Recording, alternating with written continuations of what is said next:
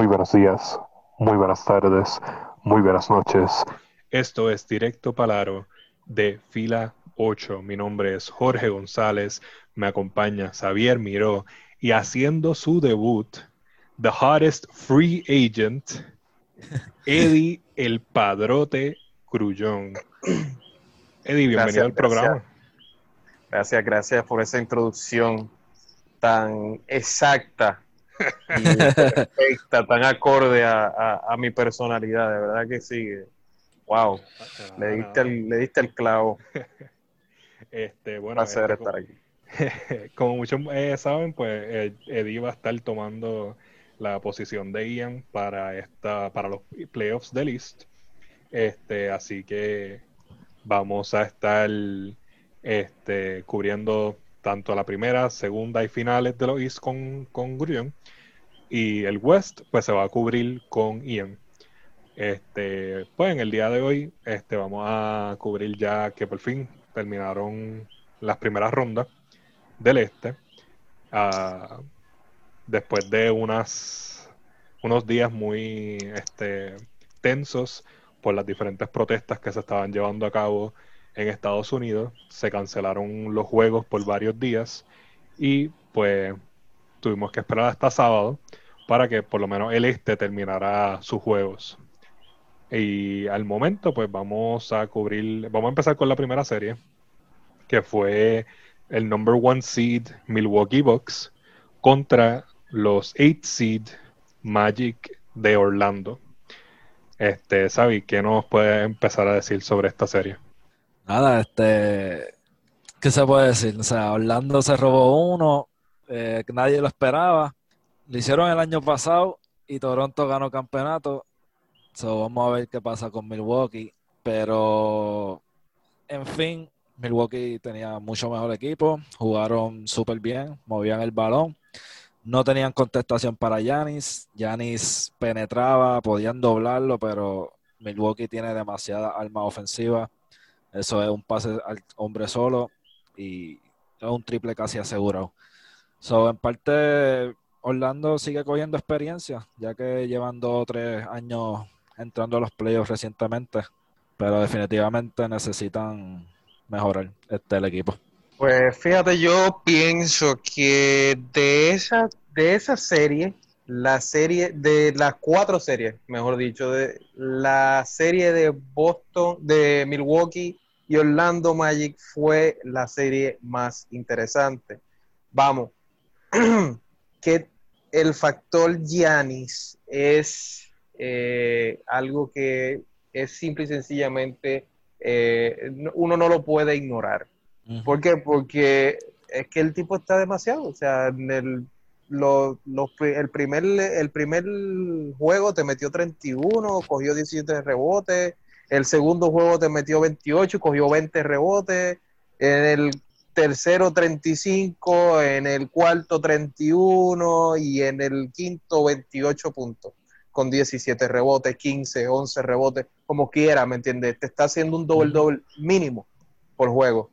Entonces, el, eh, cuando tú tienes un jugador tan dominante como Gianni, que es el jugador eh, Defensive Player of the Year, y el año pasado fue el Most Valuable Player of the Year, ¿me entiendes?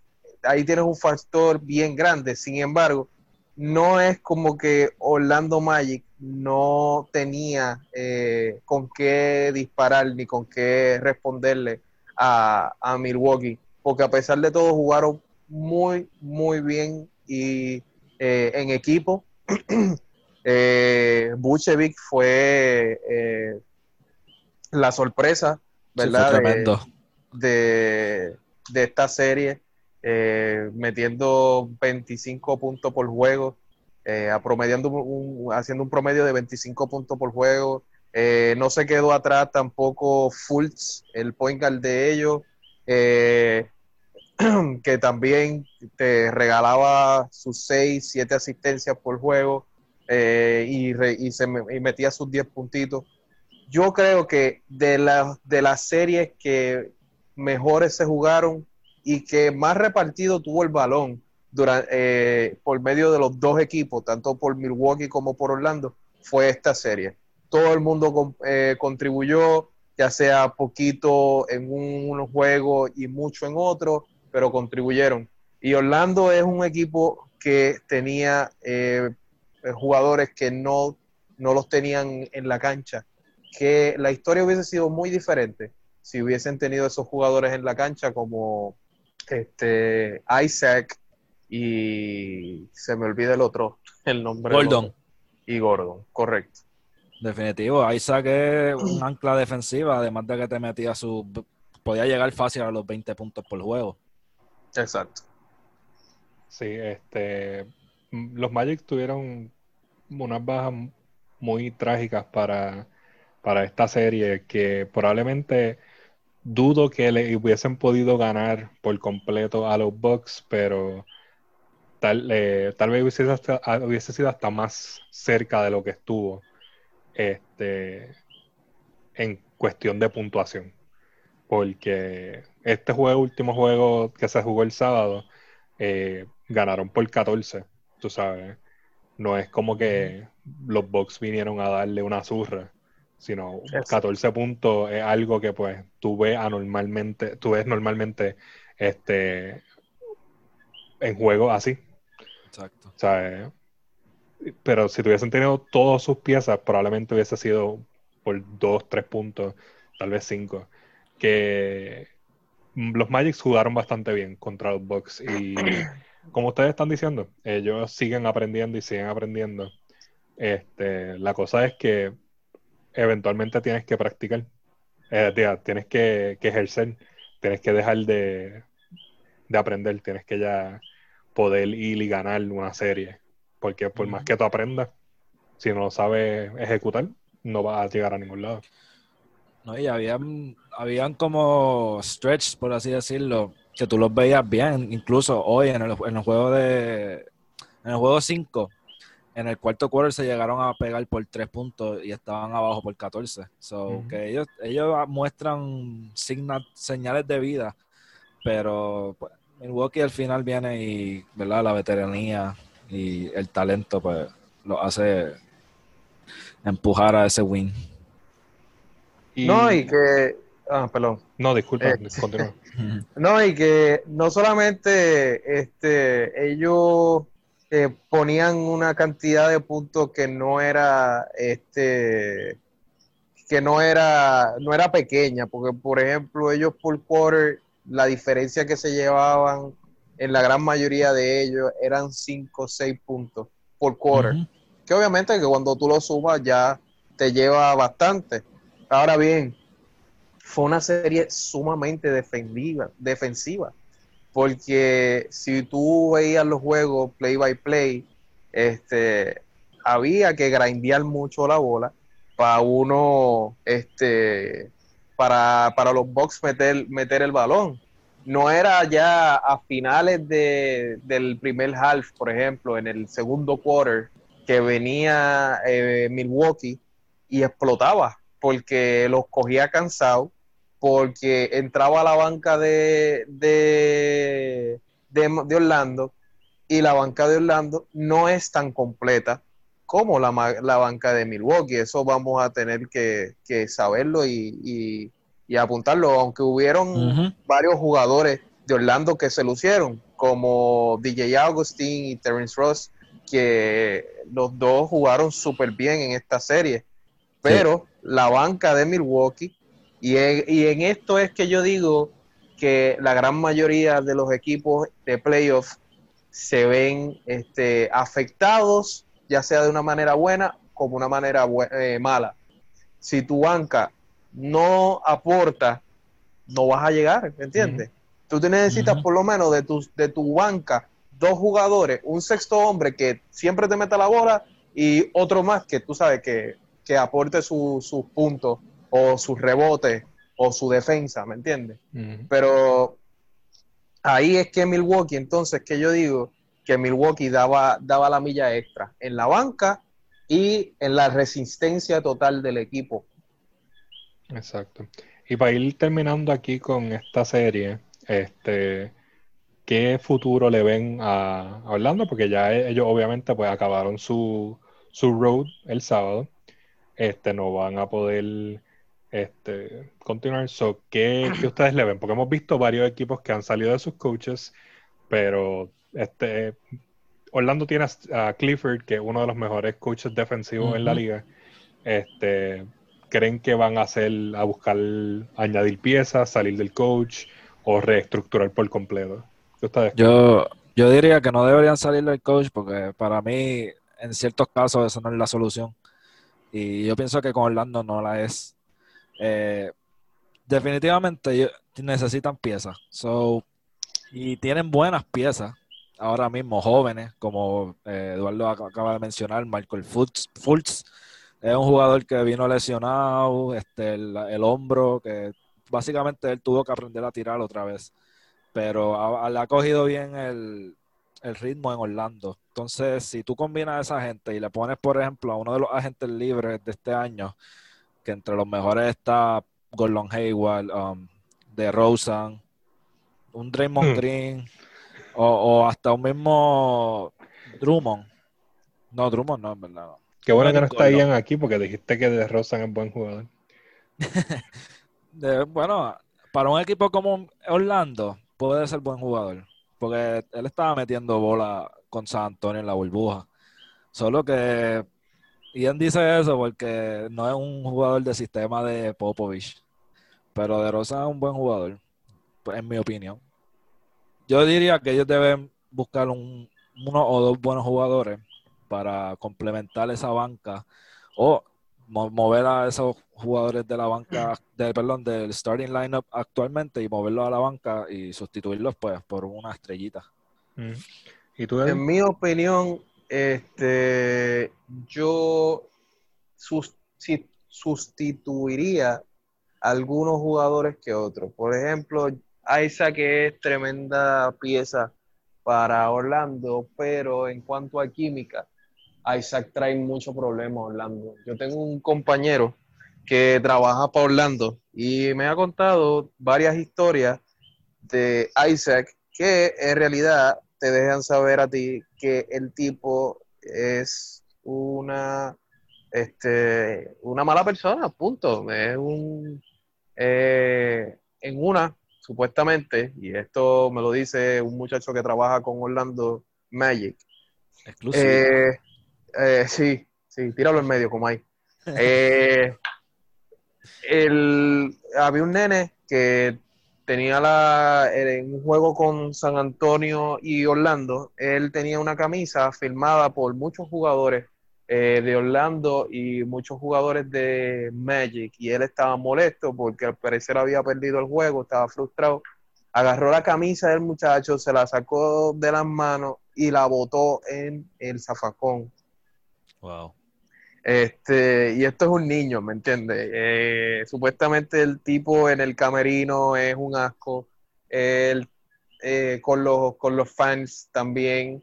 Eh, y no es la única historia que hay con respecto a Jonathan Isaac. Que muchas veces ese tipo de, de, química en el equipo puede, puede afectar el juego. Porque fíjate que ellos no tuvieron a Jonathan Isaac en estos juegos y jugaron súper bien, uh -huh. porque ellos se veían barridos, ¿ok? En, en la... En, en todos los brackets que yo he visto de personas, de amateurs, que solamente les gusta disfrutar de, de, ver el juego y apostar y qué sé yo, ninguno ponía a Orlando ganando ni un solo juego. Yo lo tenía en, en mi bracket, yo tenía a Orlando barrido y me demostraron, me, me, demostraron lo contrario. Que no es falta de coach, como dijo Xavier, no es falta de jugadores, es falta de, de healthy players en estos momentos, porque en realidad eh, tenían dos de sus mejores jugadores eh, fuera. fuera. Este, pues es tener cuestión de seguir con la misma consistencia y tener los jugadores este, healthy o, o, o sanos, listos para jugar en el momento que, se, que sean necesarios. Porque llegar a los playoffs en la NBA, eh, nosotros que venimos de, eh, de ser fans de equipos que lamentablemente en estos Yo momentos yo no sé de qué tú estabas hablando. está un poquito difícil. Eh, Está hablando de pues, mí nomás. Estoy hablando de ti y estoy hablando de mí porque la verdad mi corazón todavía persiste y, y- y sigue estando en, en Cleveland porque fue el primer equipo que me gustó pero tengo que aceptar que soy un lebro, soy un lebronista, ¿me entiendes? me gusta estar donde está Lebron porque es mi jugador favorito. Pero whatever. Este, el caso es que Orlando está jugando súper bien. Es cuestión de seguir con la consistencia y yo lo veo con uno que otro cambio en su, en su lineup y añadiendo otro tipo de piezas clave, cambiando maybe a Jonathan Isaac por un jugador más consistente, un jugador eh, más tirador, eh, más escopeta, como le decimos nosotros. Yo los veo eh, como contenders para eh, East uh, semifinals. Ok. Pues entonces vamos a mudarnos para la próxima serie, este, donde teníamos a los Pacers, número 4, y a los Miami Heat, número 5, que realmente era, eh, Miami era el true fourth, pero whatever. Este, en esa serie, Miami se barrió a los Pacers. Este contexto de la temporada regular, Miami ganó 3 de 4 juegos, dos de ellos fueron en la burbuja, y el juego que ganó Indiana, este, Miami descansó la mayoría de sus starters. O sea, eh, Indiana realmente no le pudo ganar a un Miami Heat team este, con su Completo. escuadra completa. ¿Qué me dicen, qué me cuentan de, esa, se- de esta primera barrida de las otras de tres que tenemos en, en el este? Hermano, en verdad Indiana, Indiana no sabía a quién darle el balón si, a, si en los momentos decisivos, si era a Warren o a Oladipo. Me explico. Yo lo, o sea, no es por nada. Miami se vio ahí smooth, pero tuvieron un par de jueguitos que por lo menos hasta el cuarto quarter estaba eso por dos, por cuatro, por seis, o sea, juegos pegados. Pero yo notaba de Indiana, y quizás por eso mismo votaron al coach, que no, no ponían a jugadores clave a jugar o darle el balón. De momento tú veías a Holiday tirando en los últimos dos minutos, eh, o veías a un tal Samson, qué sé yo. sí, no, en serio, Samson creo que se llama. Un centro ahí. Este, tirando, pues, o sea, tú tienes que darle ese balón a Warren o a Ladipo, punto, en esos minutos. Y se veían desorganizados y además, o sea, eso no, no es quitándole crédito a Miami. Miami es un equipo veterano con las piezas, tiene un montón de piezas clave y saben lo que hacen. O sea, todo el mundo se habla, tienen veteranía en, en Dragic, que es un líder eh, dentro y fuera de la cancha. Tú los veías siempre hablando con los chamacos, este, con los jugadores, dándole instrucciones hasta el mismo Butler, que es como quien dice, el, por así decirlo, el, el que la lleva allí en Miami. Eh, so, básicamente Pacers era un equipo también sin experiencia, porque, ¿verdad? Han, estado en los playoffs siempre, pero este equipo per se es bastante nuevo. Y, pero nada, eso es básicamente lo que les falta. Experiencia y retener a esos jugadores clave, como Ladipo y Warren, que, que no se vayan de ahí. Y eso va a estar difícil. Eh, bueno, hablemos de Miami. Miami. Miami es un equipo que a mí me gusta mucho y no es porque LeBron estuvo ahí, Corillo. Eh, Este tipo. es porque en realidad es un equipo completo, es un equipo con jugadores que pasan el balón, jugadores que son jugadores completos, punto, ¿me entiendes? Meto la bola, re- reboto y paso el balón. Básicamente en eso se encierra el, el baloncesto. Obviamente estamina, eh, fuerza, eh, visión del, del campo también vienen añadidos, pero tú lo puedes resumir en esas tres cosas. Pues cuando tú vas a ver eh, así, este, estadística, tú dices cuántos puntos, cuántos rebotes y cuántas asistencias. En ese caso, entonces hablemos de Jimmy Butler, Pan Adebayo y Goran Dragic. Eh, aparte de el jugador, el arma secreta de, de Miami, Tyler Herro.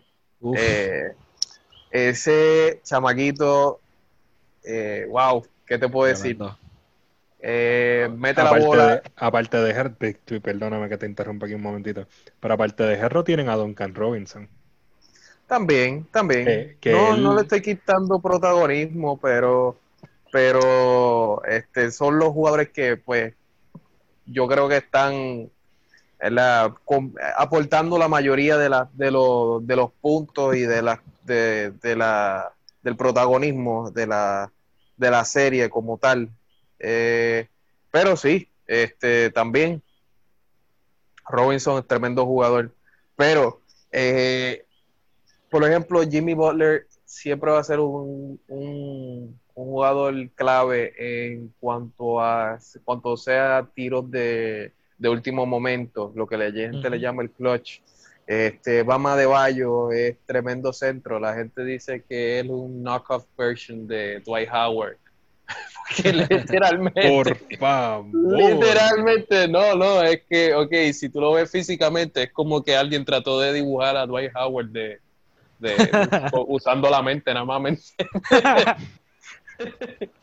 Este, pero aparte de ese tremendo jugador, hermano, eh, eh, estuvo promediando un doble-doble casi toda la serie. Eh, hablando un poquito más entonces, Goran Dragic es un point guard que está muy, muy, muy asentado. Eh, aparte de que te mete sus su 15, 24 puntos en el primer juego, el tipo se, se guilló. Este, te, te acompaña eso con, con asistencia y hasta rebote, lo cual es, de verdad, loable. Y por último, pero no menos importante, el último jugador que he estado mirando entonces muy, muy de cerca, Tyler Herro. Eh, definitivamente uno de mis jugadores favoritos, eh, de los jugadores con menos experiencia. Eh, es una pieza sumamente clave en el hit y en cualquier equipo que se vaya.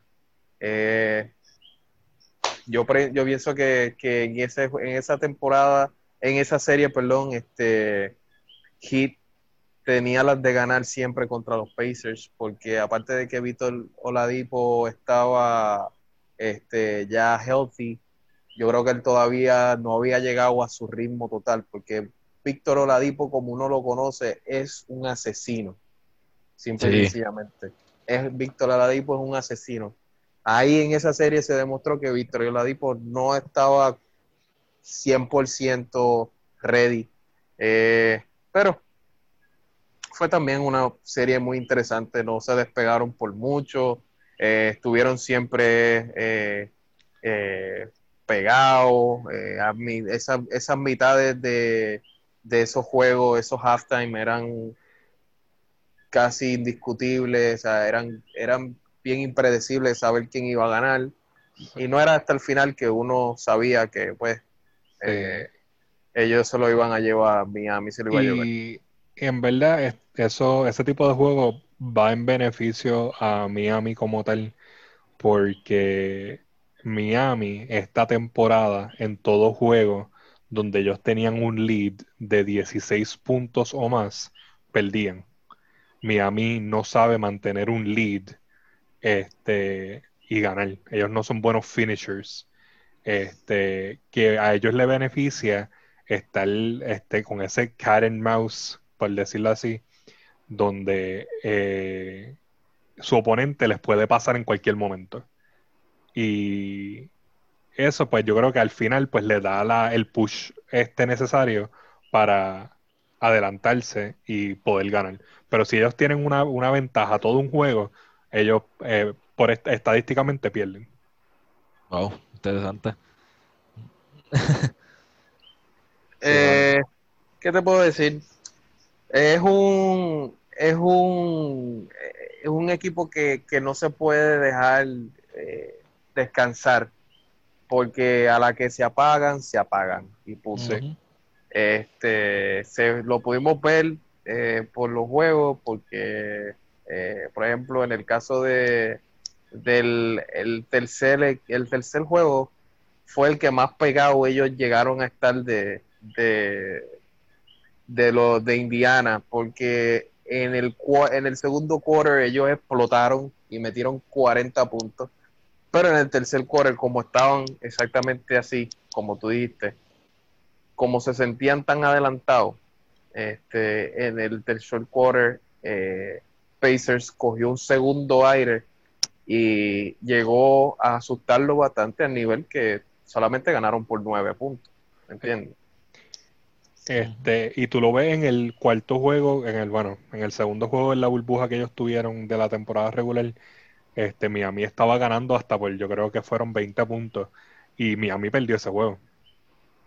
Tú sabes, que para ellos de verdad que es mejor este, sentir esa adrenalina de que les van a ganar a que sentirse cómodos de que están ganando. Eso no le va a ir muy bien No, a ellos No. cuando en- se enfrenten ahora mismo en a los Bucks. el segundo round a los eh, Milwaukee Bucks, porque Milwaukee Bucks no son Indiana Pacers. Milwaukee Bucks te va a atacar y te va a atacar y te va a atacar y te va a atacar. Y no te va a dejar respirar, porque ellos no son ese tipo de equipo, ¿entiendes? Y cuando no tienen a su cuadro regular, entra a la banca y la banca te sigue dando palo, ¿me entiendes? Es básicamente un, este, un swarm of bees por encima de ti, picándote siempre y toda, en todo momento. Además que en mi punto de vista. A mí me fascina, como vuelvo y repito, Bama de Bayo como jugador, pero no creo que él tenga lo suficiente para, pagar a- para parar a Gianni. Eh, Jimmy Butler eh, va a ser una pieza clave en Miami, pero va a ser difícil eh, contra el equipo de, eh, de Milwaukee que trabaja en equipo y que se pasa el balón. Y lamentablemente Butler es uno. ¿Sabes sabe cuántos juegos le ha ganado esta temporada Miami a Bucks? Dos. Le ha ganado dos juegos y es el único equipo que le ha ganado dos juegos a Milwaukee. Claro, yo digo eso por Frontier, pero yo, este, obviamente yo, yo ya he dicho en este programa antes que yo pienso que esa serie se va a ir 4-2 a favor de los Bucks. Este, y eso me hace mal fan de Miami. Sí, eh, si lo quieren ver así, sí.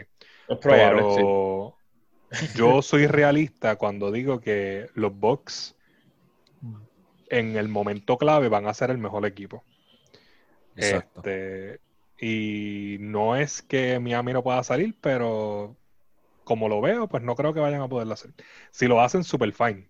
O sea, y me pueden decir que soy un idiota. Si ellos logran ganar a los Bucks, yo lo acepto. Pero como se ven las cosas, no, no da buena espina de que, pueda- de que ellos salgan de la segunda ronda. Ah, este, me gusta tu positivismo en realidad. Eh, yo los tengo a ellos para arriba 4-0, es verdad, pero obviamente si uno lo ve realísticamente, yo le doy un juego. Este, entonces, pues ya ahí cubrimos este con esta, es- bueno, la segunda fase con Milwaukee y Miami. Vamos a, entonces a mudarnos para este la próxima serie, que sería Boston, Boston y Filadelfia. Hmm, ¿Qué pasó ahí? Otra barrida, pero Otra vamos- barrida. Sí, pero no me lo explico, de verdad todavía como que me quedé bruto. Bueno, Ahí pues cae, ¿verdad? Cae el peso bastante en el coach. O se puede decir que en Horford y, y Harris, que estuvieron los primeros tres juegos, que ni, ni llegaban a 20 puntos los dos combinados. Entonces tienen un Embiid que tú en momentos lo veías cogiendo la cancha y lo tienes jugando básicamente todos los minutos posibles para un jugador que tú sabes que no le puedes dar más de 30 minutos. Este, y para mí eso fue eso fue la clave ahí. Tenía, Harris y Horford no llegaron, ¿verdad? o sea, no llegaron a la cancha, por así decirlo. Le estaban dando la confianza de point guard a Milton, que es un buen jugador joven, pero le estaban dando demasiada, o sea, demasiada rope, como que mucha cuerda a un jugador sin experiencia en playoff. Y de momento tú lo veías penetrando y haciendo lo que era. Y tú decías, ¿qué le pasa a este equipo de Indiana, mano? O sea, de Filadelfia. O sea, este no es el Filadelfia que tuviste el año pasado que por poco eliminan a Toronto. Claro está, no tenían a Simmons. Pero, sinceramente, ahí el coach como que tuvo cuatro juegos para hacer ajustes y tú lo veías haciendo las mismas rotaciones. Le seguían dando como que minutos a, a, Harris y a, Horford, mira, si no te están produciendo, siéntalo y usa a Scott, este, usa a otra persona que tú tienes en la banca. Básicamente jugaron con ocho jugadores. Entonces, tú, tú, ves a, Dios mío, a Boston y está Kemba, que estaba el nuevo recruit, por así decirlo, y Kemba estaba jugando brutal. Está súper feliz, motivado de que por fin está un equipo ganador. Eh, está Tatum, que está jugando All-Star Level. Jalen Brown está jugando como un mini Jordan. Me exageré ahí un poquito, pero. pero ustedes van un poquito nada más. Un poquito. un poquitito, un poquitito. Pero van entendiendo como que Filadelfia se vio como un disparate en esa serie. Y yo, de hecho, los tenía por lo menos ganando dos, si acaso yéndose a siete juegos. Yo creo que Jorge, no sé si se acuerda, yo dije que se iba para siete, siete juegos de esa serie. Y terminaron definitivamente defraudándome y yo creo que a todo el mundo. Pues tú sabes que yo, la, algo me dijo a mí, Filadelfia no va, no va, no va a dar este, abasto. Y menos con un Hayward este, sano, que se lesionó en el primer juego, fue. Este, En el primer juego se lesionó otra vez. Again. Este, bendito, porque, o sea, y, y, estaba jugando súper bien, ok, él no se fue, tú sabes, eh, mal, él estaba, él jugó 34 minutos, metió 12 puntos, 4 rebotes, 3 asistencias, metió 4 steals, eh, el field goal dejó ¿verdad? mucho que decir, pero obviamente es un jugador que viene literalmente de una lesión sumamente fuerte, que todos vimos ese juego cuando él se lesionó y si hubo una persona que no le dolió ese replay, no es humano, simple y sencillamente no es humano. Entonces viene ahora y vuelve y se lesiona de una manera ridícula y es como que, tú sabes, eso duele. Eso tiene que ser, para como un jugador, eso tiene que ser sumamente frustrante. Pero poniendo el factor Hayward al lado, yo tenía fe en que Boston le iba a dar un 4-1. Eh, yo le di un juego a los Sixers porque yo no los vi organizados. Desde antes de que entraran a los playoffs, eh, eh, los juegos en la burbuja, de, en la temporada, no, no los vi, tú sabes, jugando bien. Aunque en beat tú sabes, es un jugador que promedia bastante, es un jugador consistente, es un jugador excelente. Eh, Al Horford dejó muchísimo que desear. Eh, o sea, no sé dónde era que tenía su cabeza, si es que le estaba moviendo el aro o qué era lo que estaba pasando. Este, no, no entiendo por qué él jugó 31 minutos, 32 en el primero ¿entiendes? Y, jugaba más de 30 minutos y 6, 6 puntos, 4. Eh, Óyeme, por lo menos como que sustenta eso con los rebotes. Ok, metí 6 puntos, pero reboté 14, reboté 16, pero tampoco, ¿me entiendes? No entiendo entonces qué es lo que pasaba con Horford. Si es que ya está demasiado viejo y se tiene que retirar y el ritmo de los playoffs, o tenía coronavirus y salía en, negativo.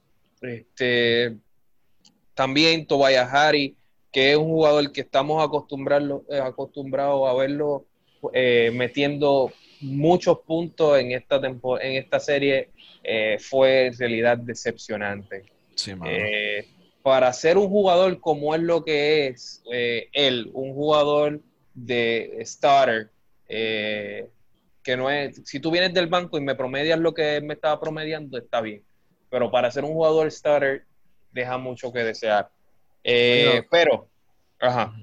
O sea, voy a añadir algo rapidito. Y no solo eso, eh, le están pagando casi 300 millones a esos dos jugadores. Me voy con eso. Sí, exacto, que son key players, o sea, no, no, son, no son jugadores que tú los tienes ahí porque sí. Pues en realidad no sé si es que eh, el asunto del coach es tan y tan malo como, como lo que entendemos. Eh, de hecho, eh, creo que Jorge tiene más que, que, ofrecer sobre lo del coach, ¿verdad? sí, el coach, obviamente, muchos jugadores este, bueno, por mucho pues vamos a hablar simplemente de Jimmy Butler, que fue el más que se ha decidido hablar sobre eso.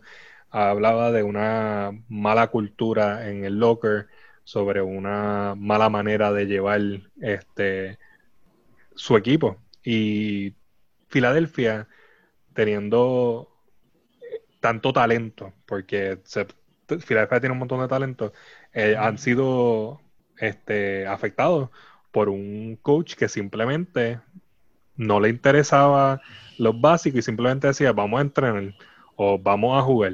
No, no, no buscaba crear esa química, no les buscaba enseñar, no buscaba como que tener al equipo en la misma página. Simplemente venimos a jugar y ya. O sea, no se nota que esto para él era como que, pues me están pagando para hacer esto, pero no, no le daba la importancia que le debería dar un coach a nivel de NBA. Tú sabes con respecto a los coaches, eh, no, es, no es algo, eh, no está nada mal que Jimmy Butler eh, sea el primero que haya hablado de eso. porque, pues, lo más seguro, muchos jugadores se sentían de la misma manera, pero no habían sido vocales con respecto a esto. lo que pasa es que el villano siempre es el, el, el, el que hace la nota discordante, en este caso Jimmy Butler, ¿me entiendes?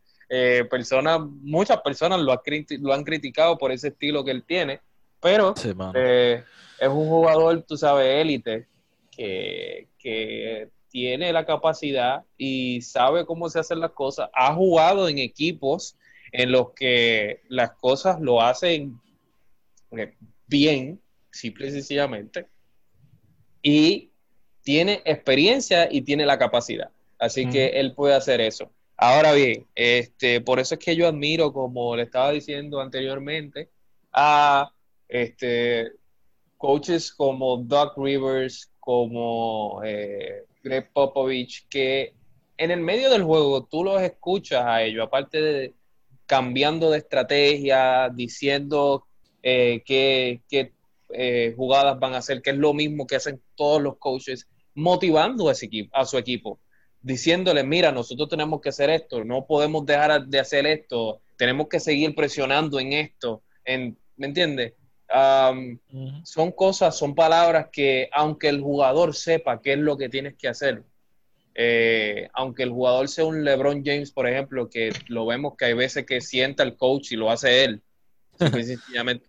Este, por eso es que había muchos muchos roces con Coach Brown y con este, Tailu, este, pero, eh, como te digo, un jugador, si eh, un, coach, si no motiva a su equipo, no va para ningún lado. Y al parecer esto es lo que pasaba con el coach de, de Filadelfia. Se sabía los drills, sabía las prácticas que tenían que hacer, pero no motivaba a su equipo para conseguir campeonato.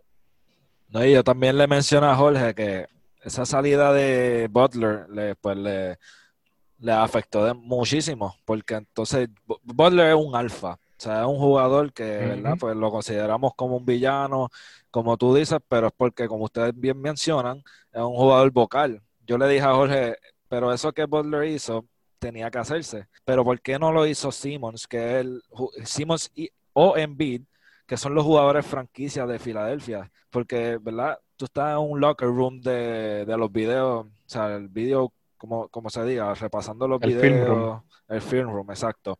Y ustedes van a simplemente estar viendo eh, videos y no decir nada. Es como que, o sea, no hay un líder en ese equipo. Sí, no, ellos se, se ven, era. En, en, Filadelfia se ve un equipo desmoralizado. O sea, los jugadores no tienen voces. Y cuando llega Butler, que es una persona que no le importa, ¿sabes? Él te va a decir lo que él piensa siempre, pues obviamente eso no gustó, ¿sabes? Por eso es que a él lo sacaron. sabes, el coach no quería bregar con él. El coach le dijo literalmente, "Se- este, hay que trabajar con tu actitud, hay que buscar a alguien que te controle, si no te tienes que ir. Y él, ok, me voy.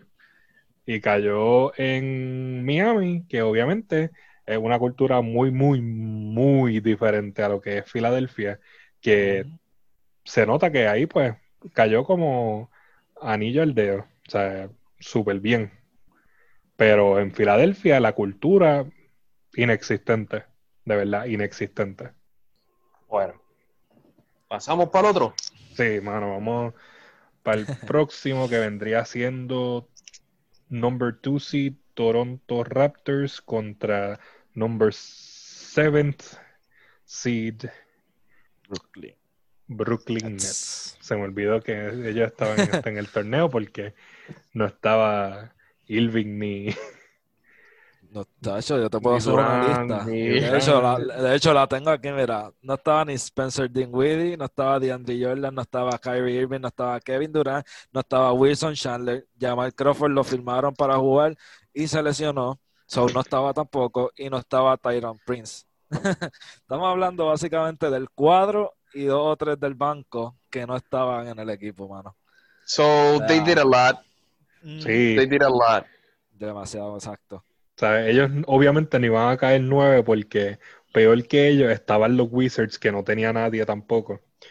Este, y No, lograron pasar llegaron- expectativas porque llegaron séptimo, no octavo. O sea, uno pensaría que Magic se hubiese mantenido séptimo, pero de alguna manera los Nets lograron elevarse a, la- a séptimo lugar y se toparon contra los defending champs. Más nada. Más No, nada. ellos, se fueron, creo que, o 5-3 o 4-4 en la burbuja, que tampoco se, o sea, ganaron un par de juegos con ese equipo así como estaba. Así que ellos ahí, este. Eh, no, este, ¿cómo es que se llama? El, eh, Levert. El Levert, O sea, eh, ese nene tiene un futuro, ese nene es el futuro de, de esa franquicia si es que se queda o de la franquicia donde él termine. Como Sí, se sí. dijo con Gerro, es, ese nene de verdad que tiene un futuro bien, bien bright. Ese tipo es la estrella ahora mismo, de verdad. Exacto. Olvídate de Durant, olvídate de Irving. Los ojos de verdad tienen que estar encima de Levert.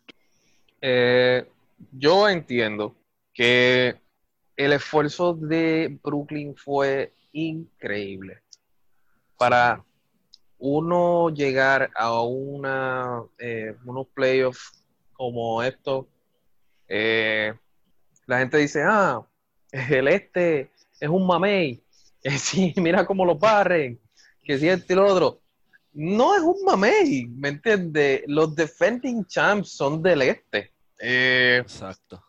Exacto. pero cuando tú te ves frente a un equipo como Toronto Raptors, que Van Vliet despertó desde la temporada pasada, que tiene a Serge Ibaka, que le hace brujos a la bola, eh, que tiene a Pascal Siakam, que para mí es uno es el mejor, es uno de los mejores, si no el mejor power forward que hay en la liga en estos Con un momentos. contrato de rookie.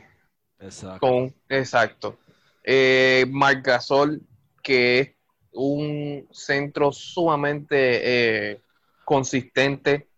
Y hasta el banco de los Raptors es sumamente sólido. Porque empezando con Demasiado. Ibaka, que es el, con Ibaka, que es el, el sexto hombre, tienen a Powell, tienen a Hollis Jefferson, tienen a Thomas y tienen a Davis, ¿me entiendes? Que todos, todos, no importa cuán poco hayan jugado, siempre, en todos los juegos, si lo puedes ver, ellos eh, aportaron. Que básicamente esta temporada, este, estos playoffs, se va a definir, de- se va a definir por el banco. Definitivamente. porque es así. Y es verdad, tú puedes tener un día que el banco tuyo no meta la bola mucho y no aporte y qué sé yo, pero entonces tú tienes que tener a tus jugadores estrellas o tu starting lineup metiendo la bola constantemente, siempre. ¿Me entiendes? ¿Qué es lo que pasa con Brook, con, con, con los Bucks, con Milwaukee Milwaukee. Bucks? ¿Me entiendes? Que ellos tienen un, un starting lineup consistente, pero tienen una banca increíble también. Ahora, los defending champs tienen muy, muy buena probabilidad de no solamente llegar, eh, pasar esta, este segundo round, sino ganar el este otra vez. Sí. Porque a pesar de que Bucks este, sea un, un equipo excelente, eh, primero ya Toronto tiene experiencia en finales de, de, de temporada de, de conferencia y en finales de, de, de playoffs. Punto. So, para mí, en mi opinión, eh, y fue bien difícil eh, para mí ver cómo, cómo se iba a ir esa serie cuando estaba formando mi bracket. Eh, todavía le doy el, tú sabes, el beneficio de la duda porque siento que Milwaukee Bucks tienen, eh, tienen eh, corazón y quieren llegar y este año están más decididos que nunca a llegar, a pesar de que ellos fueron los que decidieron boicotear los juegos. Yo entiendo, yo entiendo que ellos tienen el corazón en el, en el lugar correcto y tienen la actitud que se necesita para ganar. Pero esa serie final, que yo entiendo que lamentablemente Boston no tiene para responderle a Toronto, eh, esa serie final, Milwaukee contra, se va Milwaukee contra Toronto y, y entonces está, se va a ir difícil, se va a ir a siete juegos. Tú ahí tocaste un punto bien clave, Eduardo, y fue que, o sea, la banca de Toronto es lo, es lo que los va a impulsar a, a ese título del este, si ellos, ¿verdad? Si, si logran llegar ahí, que para mí, pienso igual que tú, van a llegar. O sea, en el último juego metieron 100 puntos en la banca, 100. O sea, eso yo nunca lo había visto, creo, o sea, mi- mis 25 años que llevo, no los llevo viendo desde bebé, ¿verdad? Pero este, llevo varios años viendo NBA y nunca había visto eso, mano. De verdad, 100 puntos en la banca. Eso los va a llevar lejos y ahora más que, ¿verdad? Se va a enfrentar a un equipo de Boston que tiene un buen, un buen cuadro regular, por así decirlo. Su banca deja mucho que desear y ahí es que yo pienso que por eso Toronto va a ganar esa serie, porque pueden quitar el cuadro y va a venir la banca con, con, bueno, con buena ofensiva. Y, pero este, un importante dato es que Lowry está indefinido. So, ahora Van Vliet va a tener que coger la manta más de lo que, ¿verdad? Ya lo estaba haciendo para liderar a Toronto, ¿verdad? Para una victoria. Aún así, puedo decir que esa serie se va como 4 a 2. Sí, yo quería llegar a algo con lo de la, lo, que dijo eh, Eduardo. Él estaba hablando sobre el hecho de que las bancas son los que van a definir estos playoffs, por lo menos en el este. Boston, su banca inexis- inexistente. Esa banca yo no podría nombrar ni, ni a una persona que sale del banco de, de Boston, en verdad. Sorry. Fatal. Sea, y en comparación, ¿sabes? De worst to best, pues Boston, Miami y hay un como que bastante tight entre Milwaukee y Toronto que pues como ya hemos dicho, o bueno, por lo menos Eduardo ha dicho, son los favoritos, Milwaukee y Toronto, para irse a esa final. Y definitivamente que el, el equipo que no tenga un banco, un deep bench, va a estar en muchos problemas en, en esta Eh, serie. Bueno, te puedo decir, te puedo decir, puedo decir varios jugadores, pe- tengo que tratar de practicar esto sin reírme, eh, que salen de la banca de Boston. Ernest Canter, Ajá, a pesar de que, a pesar de que, de que sale de la banca, eh, tuvo un juego, eh, tú sabes, un breakthrough en el último juego y metió 10 y por poco hace el doble doble con 9 rebotes. Eh, se vio, tú sabes, en sus 21 puntos bastante sólido, muy buena defensa. Tienes a Wanamaker. yo, no, yo no sé qué, en verdad, yo no sé quién es ese tipo pero, pero su nombre está bien cool.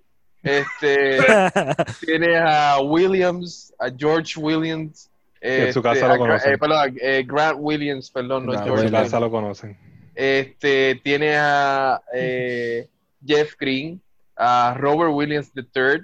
No, no, no, no hay nadie en realidad eh, que uno pueda sacar de ahí. eh, y no es ni Jeff Green, es Javonte Green, se me olvida. Este, Anyways, todos los Greens este año se quedan sin contrato. No te creas. Jeff Green está jugando brutal. ujú. Sí, pero Houston. todos los Greens se van free agents este año. Lo sé porque Ah, lo, lo vi en la aplicación. Todo, todos los Greens están free agents. No more greens. Eso es lo bueno. Debería Lakers coger par de, por lo menos a Jeff, para ver ¿Verdad? si, si tienen un supporting player, porque ese banco de los Lakers también da penita. Sí, demasiado, mano. Pero, pero, este, no, para, de verdad que yo, yo ahora mismo en 2K, yo estoy jugando para los Celtics y yo no te puedo, de verdad que yo no, yo no sé nadie que viene off the bench. Y mira que me paso mirando y haciendo cambios y no me aprendo ni uno. Y de verdad que eso les va a costar la serie. Que le va a doler a todos los fanáticos de los, de los Celtics. Este, It is what it is. it is what it is. It is what it is. Tú sabes. Pero entonces, es que ya se dijo. O sea, Toronto, Toronto Celtics, eso, si pasa de seis juegos es mucho. Tengo, tengo una pregunta para ustedes ahora, este, ya que cubrimos básicamente todos los primeros este, rounds. eh, predicciones. ¿Cuáles son sus predicciones, tanto del este como del oeste? Eh, para, en el caso del este, eh, finales de conferencia. eh, y si pasa el equipo, ¿cuánto se va a la serie? ¿Sabi? Tú dices quién llega. Ok, Sí, tú dices quién llega a la bracket. final. Claro, Nosotros- en el caso del este, ¿quién llega a la final? Ahora cómo va. Ya que viste el rendimiento de cada uno de los equipos. Empezando por el este. Primero dame el este y después Jorge me da el este y después nos vamos para el oeste. Pues mira, yo tengo a los defending champs por lo menos llegando a la final nuevamente. Por eso que bien hemos recalcado este, en este podcast, que es la banca. O sea, si Toronto juega como equipo, juega como ha estado jugando hasta ahora, yo digo que Milwaukee puede tirarle a Giannis los 50-50 y no, va, no van a poder pasar de Toronto. Y, se- y digo que se va a ir a siete juegos. Esa serie ¿Y cuánto Eh, se final. va la serie de Boston y, y Raptor? Eh, 4 a 2. Favor de 4 a 2. Toronto. Wow. So very generous. y, la de, y la de Milwaukee, ¿cuánto tú crees que se va a Milwaukee y Miami? Pues fíjate, Dacho, eso está. Yo creo que me voy con Jorge, 4 a 2 también.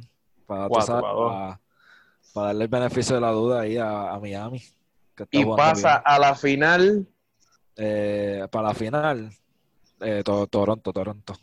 Toronto. En 7 Dime juegos tú, contra Bucks. Dime, dime tú, Jorge.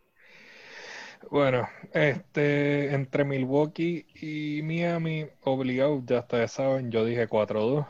Este, puedo ser un poquito más generoso y decir 4-3 si Bama de Bayo despierta más de lo que ha, lo- más de lo que lo ha hecho esta temporada. Porque Bama de Bayo, Bama de Bayo esta temporada mejoró un montón, promediando Ujú. 17, 10 y 5.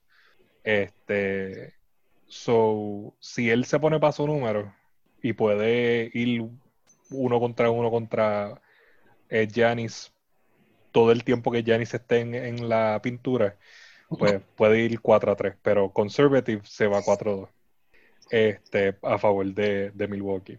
Y Boston, Toronto, yo creo, yo no voy a ser tan generoso como sabe, yo creo que va a ser 4 a 1. Este, es que Boston pues no tiene a Hayward y al no tener a Hayward estás más decrépito de lo que ya estás con ese- esa banca este, inexistente. Tú sabes, Jason Tatum no va a cargar un equipo. Ajá. Este, Kemba Walker no va a poder cargar ese equipo. O sea, y no tienen un centro bueno. Tú sabes, ellos, ellos ahora mismo son, para mí, son cuatro jugadores y el que está corriendo pensando que es el centro. Tú sabes. Ellos como Sí, que un sí. fanático se le metió al, al equipo a tratar de ser un centro, porque de verdad que no, en, esa, en ese departamento están bien malos. So, Voy a decir Bendito. que se llevan uno y, y es por pena. Se llevan uno y por pena.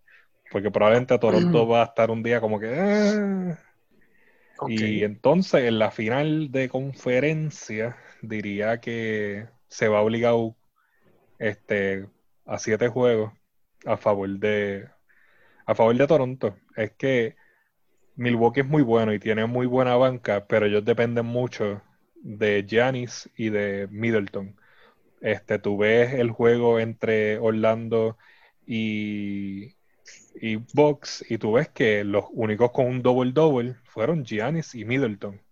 Tú sabes, y Toronto lo sabe. Toronto va a buscar una manera de mantener esos dos este, lo más, o sea, corner them off para que no puedan jugar bien y el resto del equipo de la cuadra, por más bueno que sean, no pueden, porque ellos dependen mucho de Giannis y Middleton. Tú sabes de qué todavía me estoy riendo. De que dijiste que a Boston parece que fue que se le coló a alguien ahí y empezó a jugar. Eso no se hace. Eso no se hace. That's a low, that's a low blow, man. Pues lo- Este, lo eso, Tice, es que es Tice es verdad. el centro de ellos, Tice es, el verdad, centro de ellos. Ese es tipo verdad. se parece a un borracho de Boston que está por ahí y dijo, ah, mira, él, él está jugando los Celtics, probablemente puedo Se, me, se yo también". coló, se coló en el coló. bus. Él encontró, él encontró una jersey en blanco y le escribió su nombre y se metió a jugar. Sí, se metió. ¿Qué fue?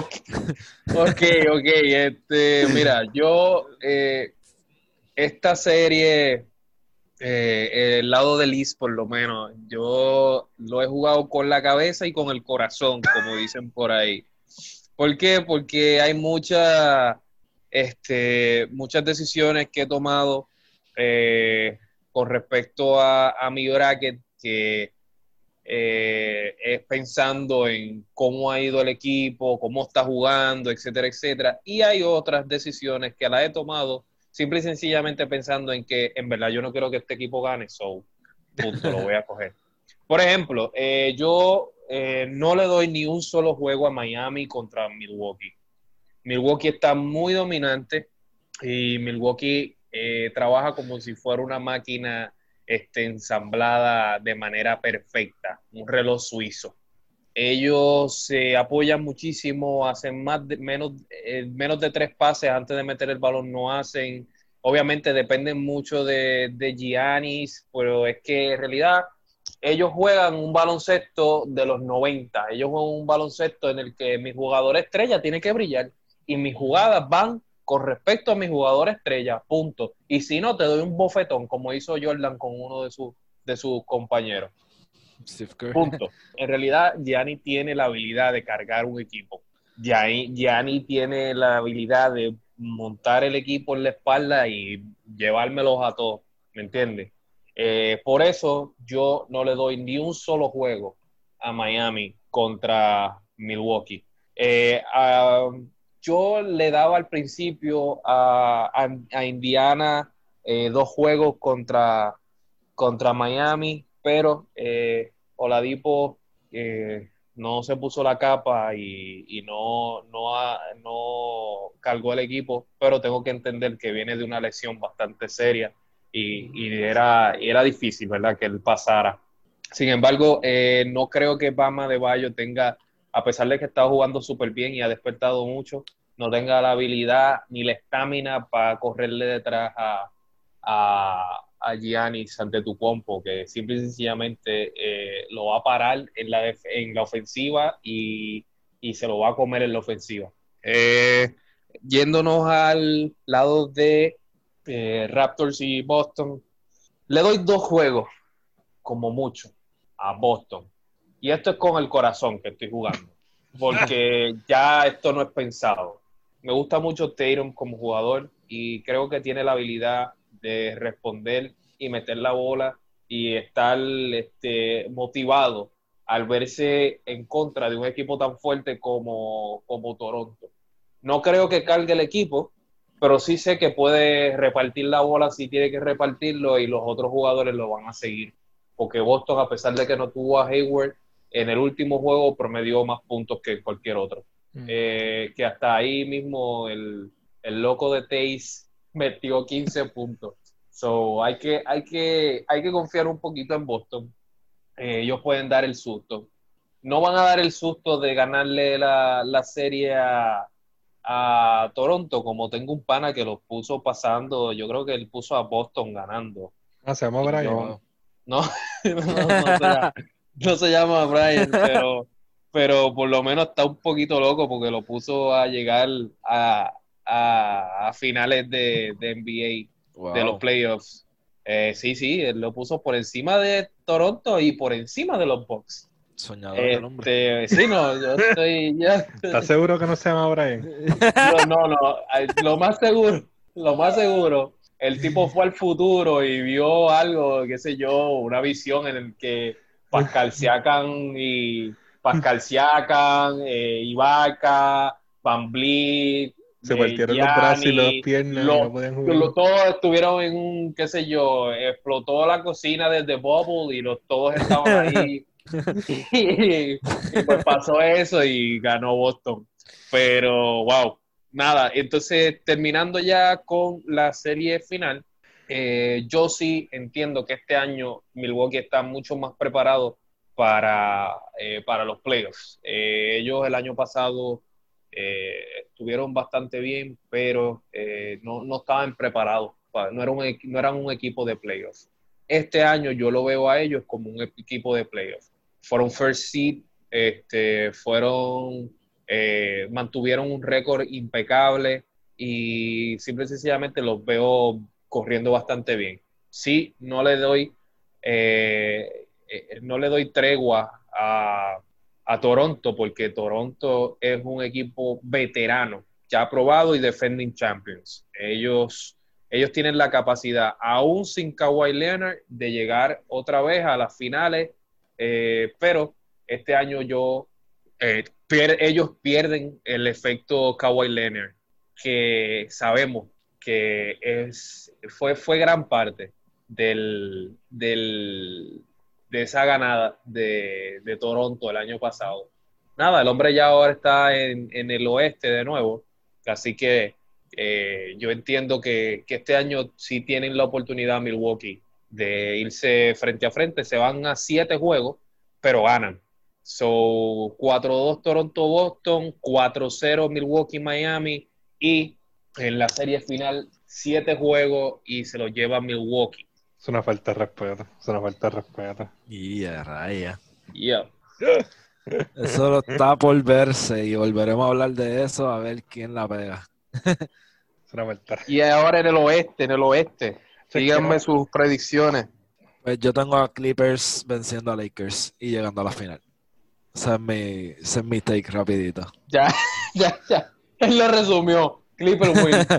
Es que tienen Este- demasiado un equipo completo comparado a los Lakers. sí, sí.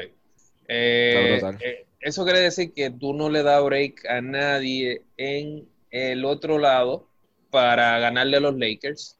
Y yo te entiendo por qué, porque es que los Lakers se ven un equipo motivado. Tienen un asco de banca, pero se ven un equipo motivado. Y es que cuando LeBron eh, dice, tú sabes, vamos a ganar este juego, él lo hace solo, punto y se, punto y se acabó. Que es algo que también vemos que, que es parte de, de todavía ese mismo estilo de juego de los 90, early 2000, en los que eh, un solo jugador se montaba el, el- el equipo en la espalda y vamos para allá, ¿me entiendes? Y yo te meto 34 puntos y toma ahí un double-double con asistencia y o rebote, ¿me entiendes?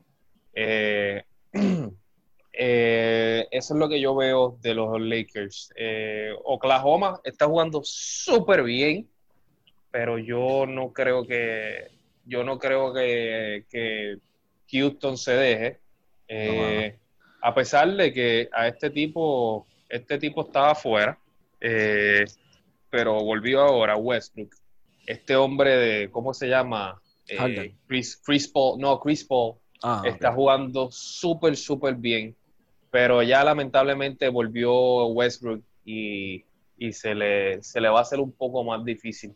porque con West, sin Westbrook ellos tenían esperanza, pero este breakcito que cogieron aquí con, con la con el los riot, el riot de, de, de lo que pasó en Wisconsin, este le dio la oportunidad a que volviera y ahora está un poquito más difícil.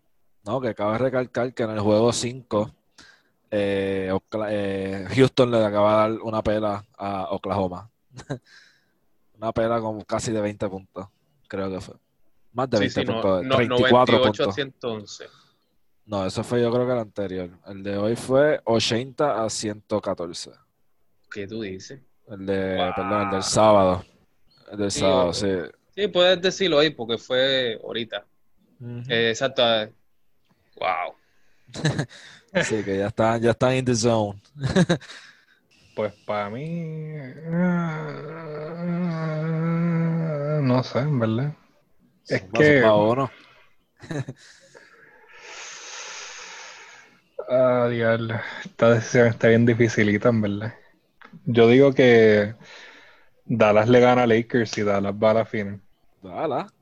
Yeah, diablo. Primero tienen que pasar la Clipper.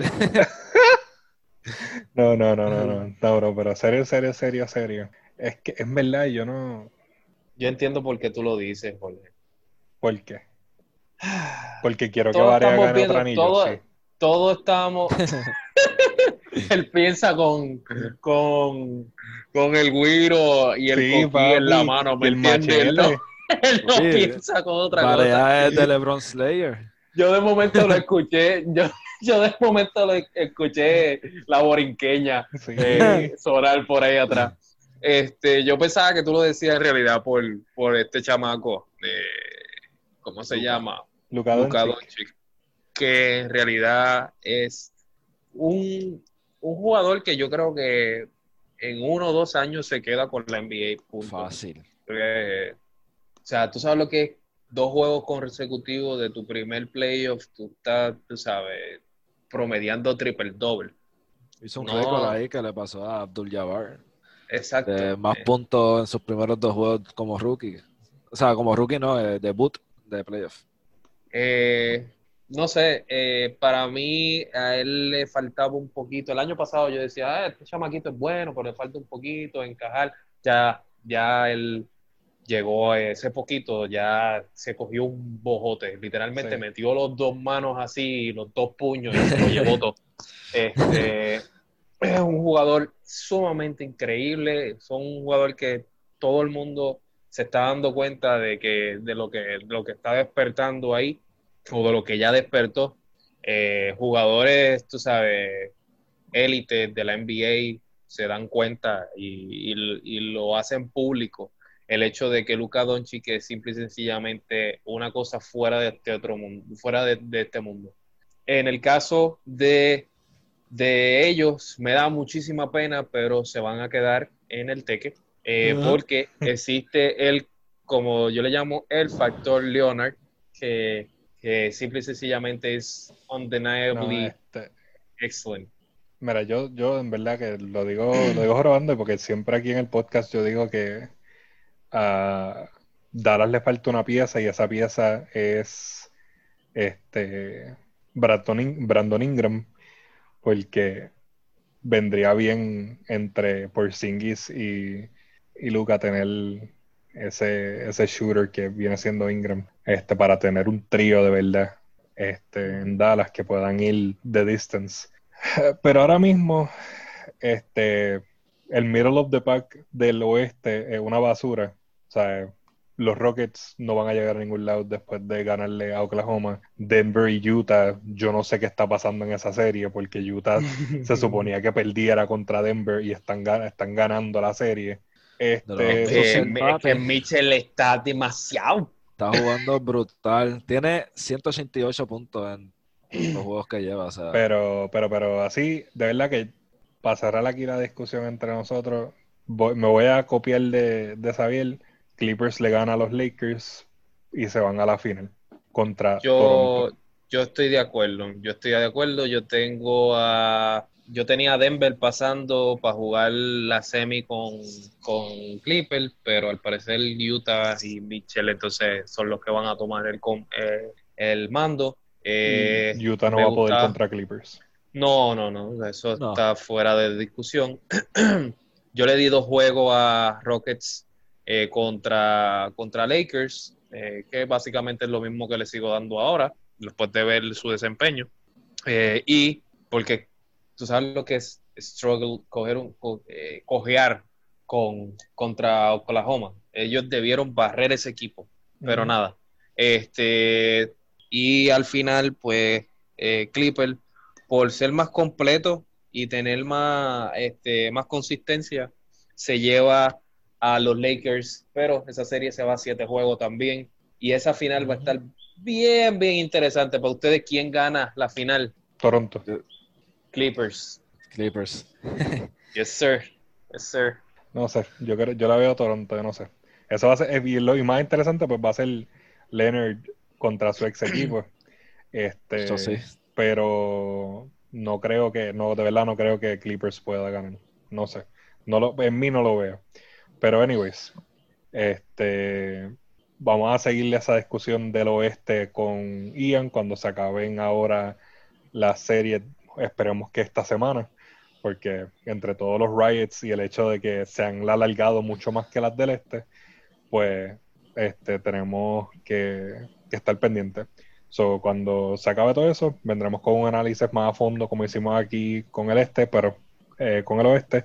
Va a estar Ian de vuelta con nosotros. Este, y volveremos con, con Eddie para cuando termine la segunda etapa de el del este, para entonces analizar lo que pasó y lo que estará pasando en las finales. Así que mi gente, muchas gracias por unirse a nosotros este, en este programa.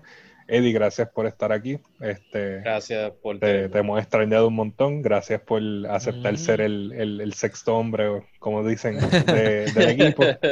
Este, y de verdad que los vamos a ver en la próxima. Esto ha sido Jorge González, Xavier Miro y Eddie Grullón.